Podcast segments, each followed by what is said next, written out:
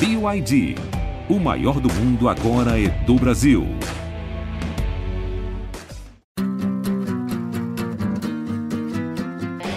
Olha Allen. Vamos nessa, olha a chance, abriu pela direita, é no gol, olha o gol, bateu, olha o gol, olha o gol, olha o gol, gol! Adriano é o nome dele! Pegou, largou, tá viva dentro da grande área, o Fernandão bate, gol! Faz o gol, garoto, faz o gol, faz o gol, faz o gol, faz o gol, é no gol, é no gol, é no gol, é do Inter! Fala comigo, coloradagem, tudo bem? Eu sou o Eduardo Moro, dado, estou aqui de novo na substituição de Bruno Ravazoli. Em breve deve acabar isso, as férias eternas de Bruno Ravazoli. É, estamos aqui com a edição de número 208 do GE Inter, começando agora. Eu estou aqui com Luca Pumes. E aí, Luca, tudo bem? Tudo bem, Dado? Prazer em conversar. Adiantando também, prazer em estar com o amigo Roberto, que daqui a pouquinho vai dar o seu alô. Eu achei um pouco mórbido essas férias eternas do Bruno Ravazoli, mas tudo certo, vamos para cima. Não, não, nada a ver com morbidade, morbidez, desculpa, é mais mesmo o fato dele não volta nunca, né? A gente quer ter a presença de Bruno Ravazoli de novo, aquela sagacidade no dia a dia. Gigante, né? Gigante. Gigante. É, também estou aqui com o Peruso, Roberto Peruso, repórter do GE em Caxias do Sul. E aí, Peruso, tudo certo? Tudo certo, fala Dado, fala Luca. Um abraço a toda a torcida do Internacional também. Falar um pouquinho do Inter e desse jogo, o primeiro jogo da semifinal contra o Caxias. Isso mesmo. Eu quero abrir, Luca, contigo para saber como é que tu encarou o resultado. A gente vai falar muito da atuação, obviamente, né, na sequência, mas o empate em um a um nesse primeiro jogo é, tinha um gosto no sábado e no domingo ele mudou um pouco de gosto? Então, é, vamos lá. Fazendo um paralelo rápido, até levei essa discussão para o Instagram. O Inter, a mim, né, faltou intensidade, né? Ao meu ver, faltou intensidade do Inter contra o Caxias. E o Grêmio começou contra o Ipiranga de maneira muito intensa. E essa intensidade do Grêmio poderia ter gerado aí um 2, 3, 4 a 0, quem sabe, é, logo no, no primeiro tempo. Mas essa intensidade que, que começou daquele jeitão se pagou depois, porque o Grêmio parece não ter tido força depois para manter o ritmo em cima do Ipiranga. E aí me, me perguntei, né? Será que eu cobrando a intensidade do Inter, eu não estava decretando talvez uma derrota, tanto quanto o Grêmio uhum, teve contra perdeu. o Ipiranga? E aí, na minha concepção, eu acho que, que não. Se o Inter tivesse é, um pouquinho mais de, de, intensidade, talvez não tanto quanto o do Grêmio, mas um, um, pouco a mais, talvez conseguisse colocar o seu jogo, tanto quanto o Ipiranga conseguiu colocar o seu jogo no Grêmio, que prometeu para dentro deles e cumpriu no segundo tempo. É, é o, o Inter sai com um empate no centenário, o Grêmio perdeu no Colosso da Lagoa, né? E agora tudo fica é, para os jogos em Porto Alegre. É, ô Peruso, como é que tu é, viu, encaraste esse, esse primeiro jogo lá direto do Centenário, né? Que, que jogo tu viu lá? É, um Caxias bem postado, o que, que deu para perceber do Inter também? É, meio desajustado, né? Aí é já a minha opinião, né? Mas sem fluir, né? Sem deixar, sem ter uma fluidez de jogo.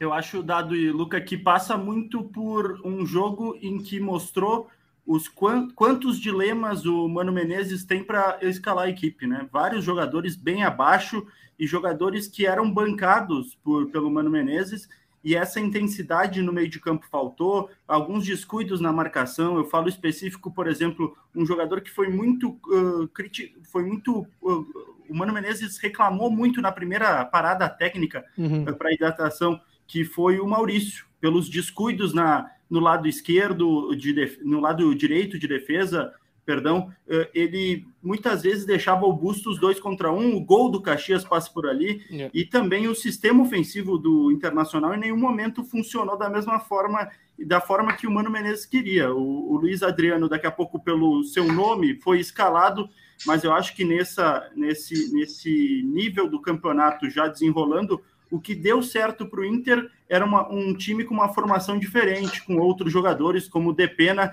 e o Wanderson no 11 inicial. É, é uma boa pergunta essa, Luca, do, do Depena ter ficado fora, né? É, a gente até vê algumas críticas eh, ao Depena nas redes sociais, sim, que não está naquele nível eh, do ano passado. Acha que foi justo bancar um pouquinho o Depena né, e iniciar com o Matheus Dias e o Johnny no meio campo? Eu nunca acho que iniciar com o Matheus Dias e Johnny seja a resposta para nada, nem para punir algum jogador. Aliás, é, o, o Depena ele esteve abaixo no Grenal. Uh, na partida seguinte, eu não vou me lembrar muito bem como é que foi a atuação dele, mas não foi nada de encher os olhos. Mas ainda assim, é, o ano que ele faz é melhor do que o ano do Johnny. O Johnny teve poucas atuações que a gente pode colocar acima da média, talvez. Acima, acima da média mesmo, o Johnny deve ter tido uma ou, uma ou duas atuações no máximo. É, começou muito mal, sem ritmo de. parece sem tempo de bola, sem ritmo de jogo. É, e, e, isso ficou muito evidente. Até uma convocação estranha. Acho que a convocação dele diz muito mais sobre uma reformulação da seleção dos Estados Unidos do que propriamente o futebol que ele vem apresentando, porque eu, eu não consigo enxergar hoje no Johnny solução para o meio de campo do Inter em função nenhuma, nem como cinco, é. nem como on, nem como oito, nem um pouco mais para frente. O que eu vi do Inter foi um time intensidade, pareceu ali na frente um pouco sem entrosamento, a bola não chegou muito no Luiz Adriano, ele não foi bem abastecido, também não tirou nenhum coelho da cartola, porque talvez não seja também a praia dele, precisa ser bem abastecido.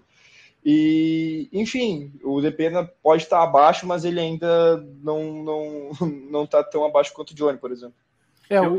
ainda dentro disso, só para ressaltar que a, entrada do, do, do Depena daqui a pouco faria com que o Inter também fosse menos atacado e, e retesse mais a bola, né? E é. acho que foi um ponto que principalmente no primeiro tempo foi preocupante. O Internacional no primeiro tempo faz o gol, ok, com o pênalti, mas depois o Caxias passa a ter um maior, uma maior retenção da posse de bola e já o segundo tempo teve um equilíbrio maior, mas daí sim com as duas equipes meio cansadas, dá para se dizer assim. É uma queda né, de intensidade, até o uh, Mano falou isso, que as duas equipes cansaram um pouco no segundo tempo e diminuíram um pouco o ritmo do jogo, né? É, é engraçado que comecei a ver o jogo, já estava uh, 1 a 0 para o Inter, né? E, e, realmente não conseguia ver uh, como o Inter havia chegado naquele gol, né? Porque a partir do. Eu peguei ali, acho que eram uns 10 minutos do primeiro tempo, tá? E a partir do, disso, é, só dava Caxias, né? O Inter criou pouco, né, Luca? Poucas chances de gol é, no, no, setor ofensivo. O jogo não, não parece travado, parece muito mascado, assim. O Mano não conseguiu ainda dar aquela engrenagem que o Inter teve em outros momentos. A gente já falou isso muito aqui, que não conseguiu mesmo esse ano, mas isso se reflete agora. Os, os testes que poderiam ter sido feitos antes, é, com, por exemplo, o Matheus Dias no time, é, talvez com o, o Pedro Henrique e Wanderson juntos, enfim, não tinha o Luiz Adriano né, antes para fazer esse teste, mas enfim, para jogar os três. É, mas o, me preocupou um pouco o setor ofensivo do, do Inter, né, Luca, que não não, não conseguiu criar o Pedro Henrique ali muito marcado. Teve uma chance, eh, basicamente, de gol, que foi com o Pedro Henrique, né? Depois do pênalti, claro. É, o Inter deixou bastante desejar, dado. E aí eu vou ser obrigado a lembrar de alguns momentos da partida que vão passando na minha cabeça. Por exemplo, é, ali pelo setor do Bustos, né? Lado direito uhum. de defesa do Inter, o Inter foi muito atacado. E aí o que, que a gente o que, que a gente ganha com o Bustos ali, né? A gente ganha força ofensiva, a gente ganha é, um cruzamento qualificado e tudo mais, mas o Inter não conseguiu atacar pela direita. E ao mesmo tempo que o Inter não conseguiu atacar pela direita, o Inter foi muito atacado uhum. pelo, por, pelo, aquele pelo, lado. por aquele lado. Então, é, justamente essa tática que não deixa, por exemplo, que Wanderson e Pedro Henrique estejam é, no, nos 11 iniciais, porque o lado direito precisa compensar a subida do Bustos, é, tática que o Inter se acostumou a ter, que é uma tática moderna, que é um que torna o futebol do Inter um pouco mais imprevisível, na minha concepção foi um problema uh, lá no, no, Centenário. Contra um Caxias que é sim uma equipe forte, que hoje, para mim, Ipiranga e Caxias são terceira e quarta força em questão de futebol bem jogado no futebol, dentro do, do, do, do, do futebol gaúcho. Uhum porque o, o, Juventude, por mais que tenha feito Série A recente, tenha é, esteja atualmente na Série B, tenha sido peça preponderante, por exemplo, no rebaixamento do Grêmio, que não tinha muito contexto para falar, mas eu quis porque é uma coisa boa que, que às vezes me, me, me traz. Que vem, assim, aparece. É, pum, tá aparecendo na cabeça tem que soltar. É, não, não, é todo dia que eu tenho essa oportunidade aqui, né? É, por mais que isso aconteça, o Juventude, bah, o Juventude tá bem ruinzinho, né, cara? E, eu, e, e com muita justiça, é, Caxias e Ipiranga chegaram é, contra, Grêmio, contra Inter e Grêmio, né, respectivamente, com a ordem que eu falei, é, nessa, nessas semifinais. A grande questão é, por mais que seja uma boa equipe, por mais que seja difícil jogar no Centenário, o Inter tem que fazer valer a camisa dele porque em outros momentos você vai estar jogando, por exemplo, contra um Corinthians, numa Arena Corinthians, contra um Galo na Arena Nova deles lá, contra o, o, o Palmeiras, contra o Flamengo no Maracanã. Cara, não tem como, não tem como a gente ficar indo enfrentar os times daqui do interior e falar, ah, estamos jogando na casa dos caras é difícil. Pô, pelo amor de Deus. É, acho que essa é, uma preocupação que fica, né, Lucas? É, pensando em futuro, né? Até tinha anotado isso aqui para um pouquinho mais adiante, mas é que perspectiva as atuações do Inter trazem para esse ano, né? É, ano passado a gente via ali que era um time forte, que tinha uma identidade, é, que conseguia trabalhar a bola, mas conseguia contra-atacar rápido, conseguia né, fazer a transição muito, muito veloz. E esse ano, talvez é, por ter maior responsabilidade contra os times do interior, não sei, mas o Inter não, não apresenta algo que, que te deixa assim, hum, no Brasileirão vai ser bom ver esse time jogar, né? Hoje em dia é só uma. É, não quero dizer um, um amontoado, mas é só uma, uma, um time ainda sem forma, assim, né? Não tem uma, uma forma definida né, para encarar esse ano, né, Luca? E a gente está há 10 dias aí, né? De uma, 20 dias de uma estreia de Libertadores, Luca. É, pois é, Dado. É, isso torna tudo um pouco mais difícil, porque a gente termina 2022 acreditando que 2023 será um ano de colheita, né? Acima de um ano de plantio, um ano de colheita. A gente vem plantando há muitos anos e agora parece ser o momento que os frutos vão começar a aparecer. E aí 2022 termina com o Inter goleando Palmeiras, com o time jogando bem. Ah, o Palmeiras não estava completo, não estava completo, mas justamente é, as peças de reposição do Palmeiras é, fazem a diferença para que o Palmeiras acabe o campeonato na frente como ele acaba. É, e ainda assim estava jogando Dudu. O Palmeiras veio com um time muito forte para o Beira Rio em 2022. Estava jogando Scarpa. O Palmeiras tinha um bom time, uhum. um excelente time, um time melhor do que o Inter. E o Inter fez 3 a 0 Então, a, a última dança do Inter em 2022 dá a tônica que 2023 vai ser um bailão, né? E aí acaba que 2023 começa e é tudo muito mais difícil do que a gente tinha entendido que seria. É tudo é, mais lento, mais devagar, tem que esperar os reforços, e aí vai atrás, e aí a direção se movimenta, e aí tá difícil o mercado. E quando a gente vai ver, o Grêmio já despontou na frente, e aquele, aquele favoritismo que se tinha no começo acaba se transferindo facilmente para as mãos do Grêmio, e aí a gente acaba é, perdendo um pouco a moral, e aí fere o ego do torcedor, né? E, e, especificamente não, não quer dizer que o Inter não, não tenha chance e não possa ser o campeão gaúcho, né? Não é isso que eu quis dizer, mas o ponto é, é o, que é, o que foi apresentado durante o gauchão, até essa semifinal com Caxias, especificamente que é o jogo que a gente está falando, não faz, é, não, não gera nenhuma expectativa para as próximas competições né, que virão pela frente. É, embora o Perus, é, é, acho que é a tua primeira vez no GE Inter, né? Mas a gente vem batendo um pouco em cima dessas teclas bastante, até que fica até, é, não sei se cansativo, mas repetitivo. É, ia te perguntar, Peruso, também, é, como é que repercutiu no lado do Caxias o empate, né? Aproveitar aí a tua presença no Centenário e, né, o fato de estar sempre em Caxias do Sul, viver aí, né, Caxias do Sul. Como é que caiu né, o empate para o Caxias? Foi considerado um bom resultado ou foi considerado que podia ser mais eu sei que tem o lance né, polêmico ali do Bustos com o Heron, que o Caxias reclamou muito, mas como é que caiu aí é, para o Caxias? Olha só, dentro disso, Dado, o, o Caxias, na leitura do, do seu técnico, do Thiago Carvalho, acreditou que o resultado poderia ser melhor. E isso, isso já, é, já impacta até para o torcedor colorado ouvi que o, é. o Caxias, né, poder, eh, na sua Acreditava que podia ter ganho, né? É, Exatamente.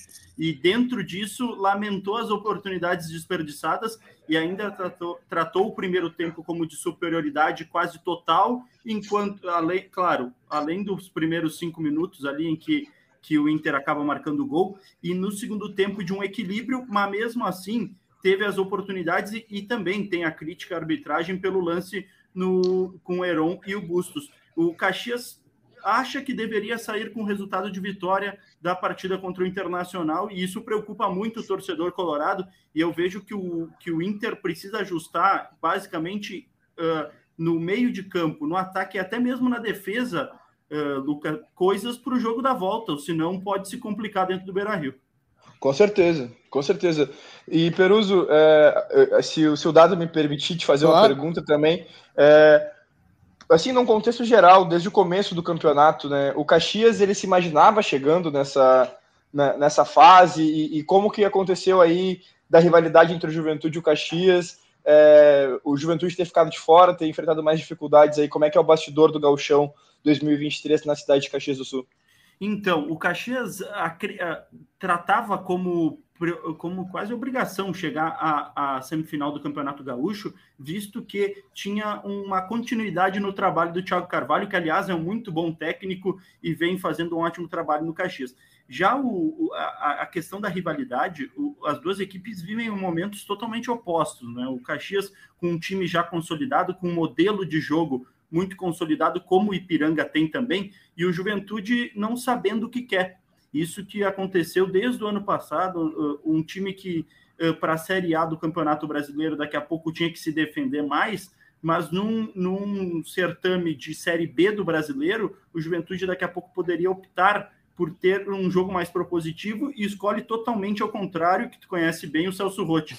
Então, dentro de, de tudo isso, o, o Caxias, a supremacia do Caxias no cenário aqui, uh, não, não digo Grêmio Inter, uh, mesmo o Grêmio estando acima hoje, uh, na questão de tabela e também de campanha, estão próximos. Aqui a diferença entre os dois em atuação, desempenho, é muito grande, que não reflete no nível nacional que as duas equipes estão. Né?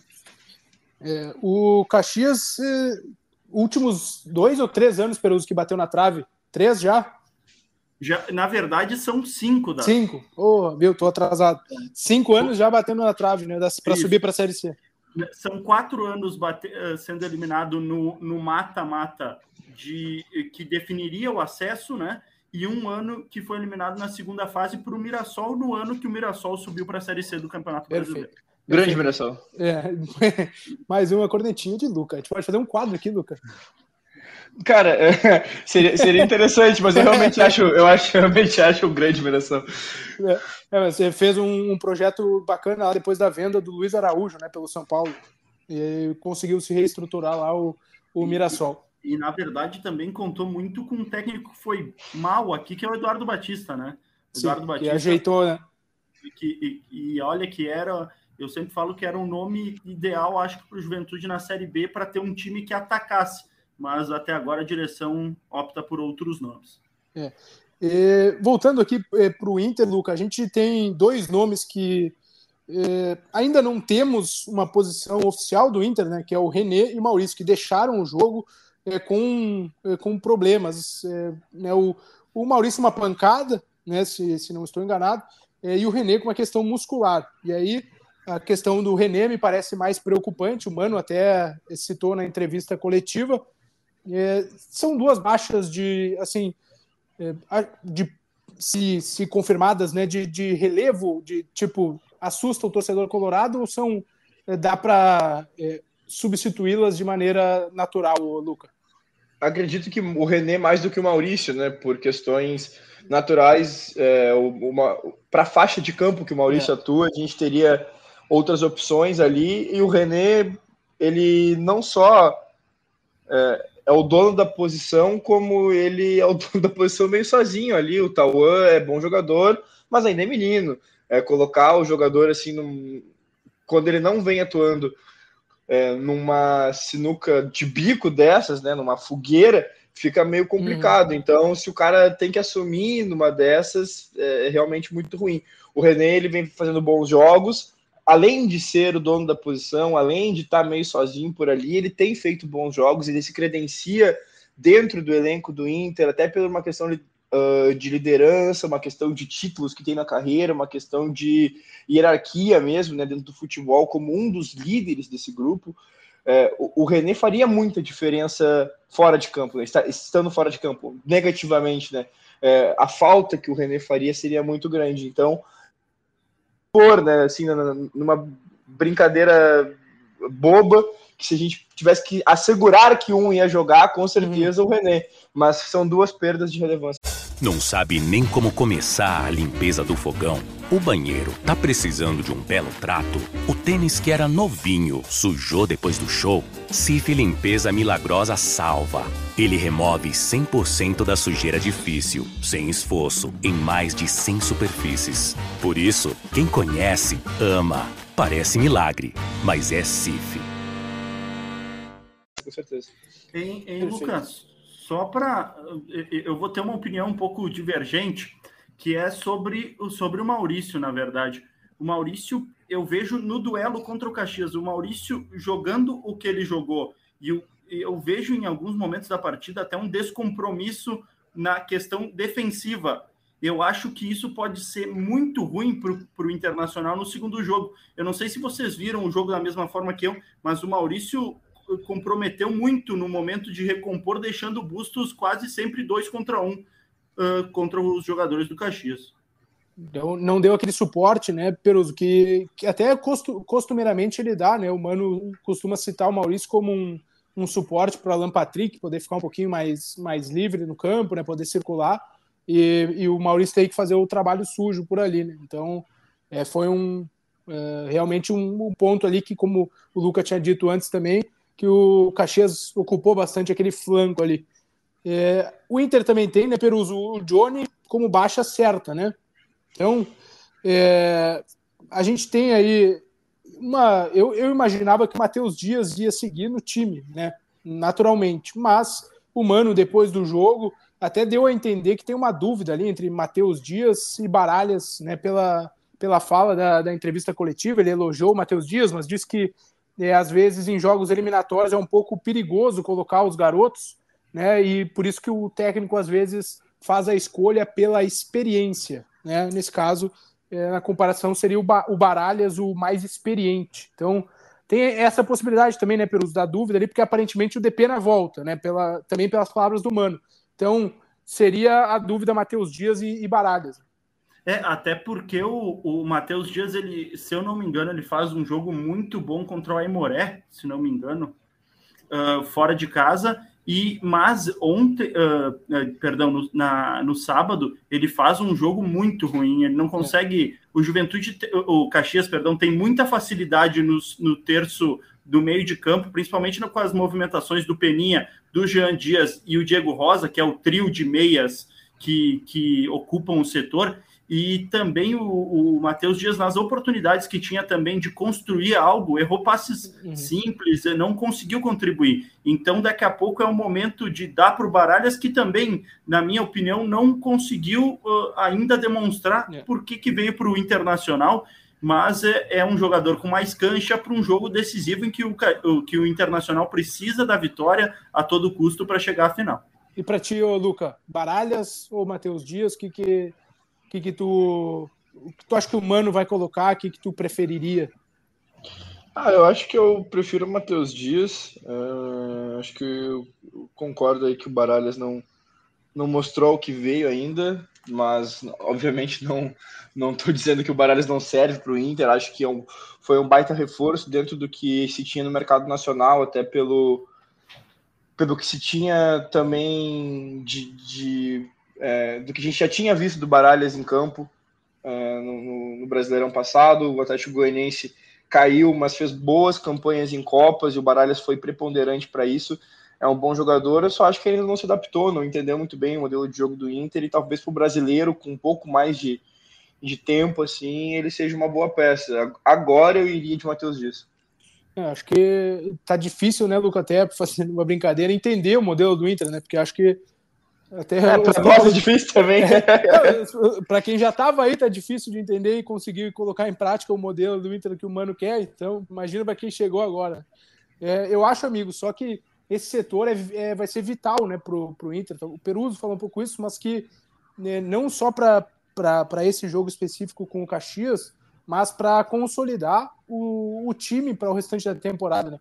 E, e, falando de novo, a Libertadores está logo ali. Acho que o Inter precisa acertar seu meio-campo, sua dupla de volantes, precisa deixar de lado essa dúvida que é, é, às vezes nossa da imprensa, às vezes é da torcida, mas às vezes o Mano também passa que é dele. Porque no jogo passado ele tira o Depena, usa Johnny e Matheus Dias. Aí no jogo, um jogo aí é Johnny e Depena, aí no outro joga Baralhas, aí Baralhas Matheus Dias. Então, acho que ele precisa, enfim, consolidar esse setor, porque é um setor muito importante e era um setor onde o Inter tinha muita vitalidade, muita. É, é vantagem, não sei se vantagem, mas enfim, era, muito, era um, um, setor vital no jogo do Inter do ano passado. E acho que é um. Ainda não se encaixou. Precisa definir essa dupla, seja por característica, aceitar aí que o Gabriel não vai demorar para voltar, né? Não, não adianta ficar na sombra dele, seja remontar o meio de outra maneira, mas enfim, conseguir definir aí uma dupla, um trio de volantes para conseguir jogar é, nesse não só nessa reta final de Galchão, mas também para início de Libertadores e Brasileirão. E não só, dado não só definir o meio de campo, mas a partir da definição do meio de campo, definir o ataque, né? É. Porque tu tem momentos em que tu usa Wanderson e Pedro Henrique, daí agora tu tem o Luiz Adriano, antes tu tem o Alemão, e acho que isso também atrasou um pouco do desenvolvimento da equipe visando a Libertadores e o Campeonato Brasileiro. Eu acho que o, o Internacional, no momento do campeonato gaúcho, já deveria estar com 11 inicial uh, na língua, na, na palma uh, da mão e na língua dos torcedores, mas infelizmente até o momento, até porque teve alguns lesionados, ok? Mas o, o Internacional está atrasado nesse ponto e pode é. pagar um preço alto por isso. É, e não conseguiu fazer testes durante o gauchão, né? embora tenha aqui, a gente falou que girou muito, mas a gente não viu o Mano conseguir consolidar testes aí para fazer observações assim relevantes, né? Então eh, não conseguiu fazer uma estrutura para que esses, eh, essas trocas pontuais pudessem ser observadas e rendessem. Né? Então é, foi, tu, que, tu, foi tu, claro, né, Luca? Mas é, é, aquele ponto, tem que ganhar logo esse, um título para conseguir amansar as coisas, né? foi tu, óbvio, foi Enfim, ótimo. Óbvio, é. Cara, tem que ganhar, tem que ganhar, as coisas não vão se calmar, não vão se aquietar, o torcedor está impaciente, e aí o Inter vai ter que lidar com uma cambada de torcedor impaciente com toda a justiça, é, até isso acontecer e cada vez mais impaciente, até realmente a coisa se aprumar. Agora, um, fazer aqui um, um adendo, né? Porque a gente falou que fica meio explícito que esse time do Inter não empolga, que é, a gente vai chegar na, na temporada, né? Depois do, do estadual. Cara, sendo bem sincero para vocês aqui, para mim o estadual ainda ele ainda é pré-temporada, entendeu? Uhum. O, a, as pretensões elas estão sendo construídas, mas não é o estadual que vai dizer se sim ou se não. A gente está vendo aí pelo Brasil inteiro a quantidade de zebras que teve no estado de São Paulo, a dificuldade que o Flamengo está tendo no Campeonato Carioca. É bem verdade que o Fluminense vem numa crescente, que o Vasco vem numa crescente, o Botafogo está tendo investimentos agora, embora tenha ficado de fora desse quadrante final. Assim, ó, é... o Atlético Mineiro lá em Minas Gerais quase ficou de fora. Classificou aí por um por um, uma regra do campeonato. Tomou 1 a 0 devolveu esse 1 a 0 e vai. Coisa que tem gente aqui no estado que está querendo fazer igual, né? Que não se conforma em não ter vantagem é, por causa de campanha, né? Eu acho que Bom, é, depois que perde, fica engraçado quando, quando fala isso, mas é, enfim, se quer pro, propor aí outras mudanças em regulamento, assim como já fizeram em outras vezes, sei lá, vamos supor, um time subir em nono da Série B para a Série A, assim, uma mudança no regulamento do meio do campeonato, assim, é, que daí muda as coisas, que seria um absurdo isso acontecer, vamos falar antes, né? Vamos começar a reclamar do regulamento antes de começar o campeonato, porque é mais bonito. Mas, enfim, pelo Brasil inteiro a gente está vendo grandes equipes tendo bastante dificuldade contra times menores no campeonato estadual. E aí fica bem explícito que o estadual hoje ele não quer dizer muita coisa para a temporada. Eu não imagino esse Atlético enfrentando tantas, tantas dificuldades. Eu não imagino o Corinthians dando vexame, outros vexames assim, é, sei lá, no Campeonato Brasileiro, numa Copa do Brasil, enfim. Então a gente precisa se basear pelo que a gente tem agora, que é o estadual, mas não dá para nivelar muita coisa aqui não. É, eu, eu acho que eu concordo um pouco contigo, que é início e tal, mas acho que assim, quando tu vai bem no estadual, tu tem pelo menos um sinal é, não defini é, na verdade não é definitivo, porque a gente viu aí campeão estadual sendo rebaixado na sequência, né? Mas, uh, enfim, é, parece que dá um, dá um norte de que as coisas podem estar sendo feitas no, no caminho correto, né? É, eu não sei, tenho a impressão de que o Inter está muito instável, assim, quando já deveria estar mais um pouquinho mais equilibrado para o ano que vem pela frente aí. Mas uh, realmente é, é uma visão bem bem coerente, bem interessante, né, Luca? Porque é, é pré-temporada mesmo, o que importa vai começar daqui a pouco, né? Daqui a um 20 dias, que é o, a, a Libertadores, e logo na sequência o, o Campeonato Brasileiro, né? Então, realmente é, é, é, esse. Os objetivos do ano realmente são esses maiores, né? Mas é, para tirar uma, uma temperatura, sabe, do, dos times durante o estadual. Eu fico um pouco preocupado com que, o com que observei do Inter.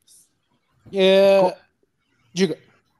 Não, com certeza, e, e, concordo total contigo, Dado, que o ideal seria né, a, gente, a gente ter esse, essa amostragem positiva, a gente iniciar atropelando, colocando os outros times na roda, seria maravilhoso. Justamente eu só quis dizer que não é uma visão uhum. positiva, mas eu tô totalmente contigo e, e, gostaria muito que o Inter tivesse começado esse ano, é, dando uma esperança um pouco maior para o torcedor.